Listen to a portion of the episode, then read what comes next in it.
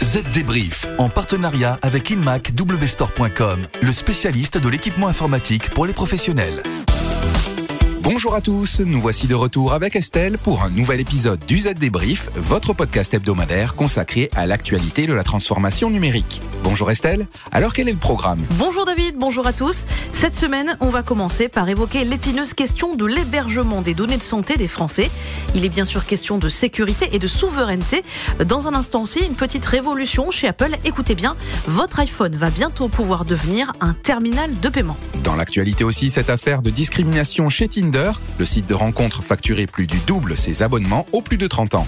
Le chiffre clé de la semaine, ce sera cette croissance tout à fait remarquable des dépenses dans le cloud en un an. C'est assez impressionnant. Et pour finir, on vous donnera la recette pour mieux recharger votre smartphone avant que Louis Adam de la rédaction de ZDNet évoque les risques que fait courir l'arrivée de l'informatique quantique sur les techniques de chiffrement actuelles. Allez, le Z débrief, c'est parti.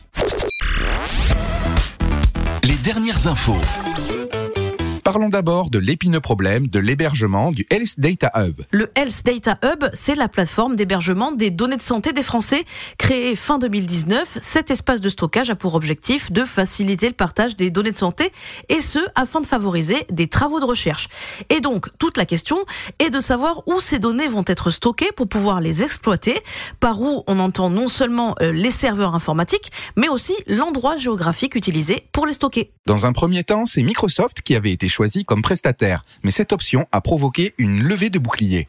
Oui, parce que Microsoft, en tant que société américaine, est soumise aux lois extraterritoriales des États-Unis et du coup, confier ces données à Microsoft reviendrait à en donner l'accès aux autorités américaines. Du coup, la Commission nationale de l'informatique et des libertés, la CNIL, tout comme la Cour de justice de l'Union européenne, ont recommandé de confier l'hébergement des données à un acteur de droit français ou européen. La Caisse nationale d'assurance maladie a finalement estimé le 3 février dernier que le Health Data Hub devait faire l'objet d'un appel d'offres pour choisir son nouvel hébergeur. Le secrétaire d'État au numérique, Cédric O, vient d'annoncer que cela n'interviendra toutefois pas avant l'élection présidentielle, une décision remise donc au calendrier grec.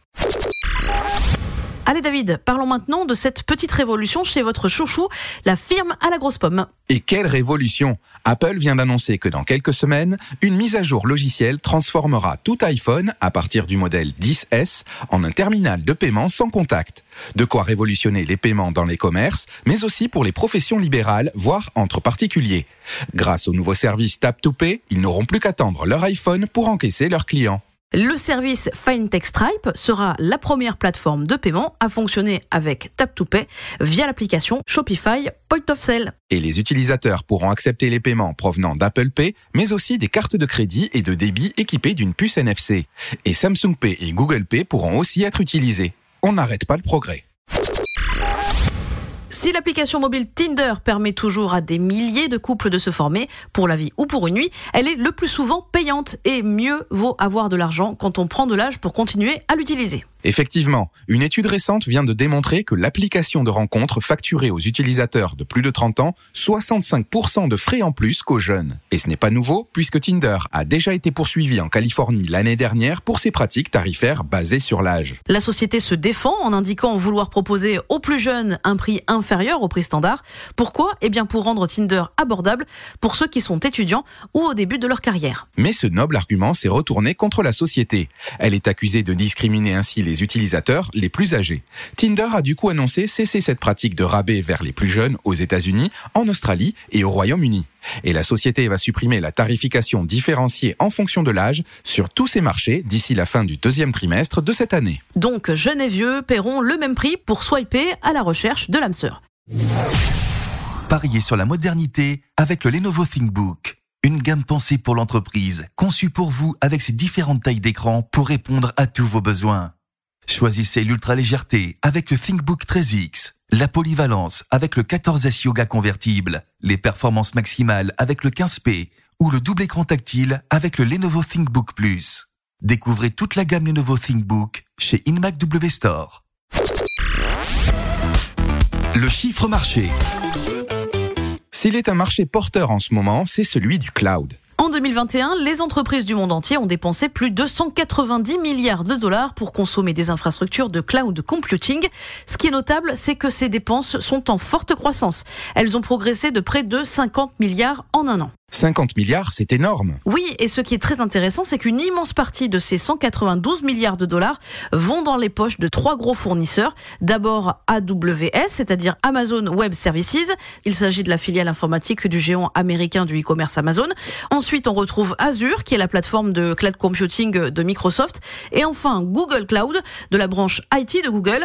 Bref, là aussi, on retrouve encore et toujours les GAFAM. Et ce n'est que le début, visiblement, car les recettes de ces trois sociétés ne cessent d'augmenter. Certains analystes estiment que le métaverse et les technologies connexes de réalité augmentée et de réalité virtuelle vont fortement stimuler les dépenses en services de cloud au cours de la prochaine décennie. Ça peut toujours être utile.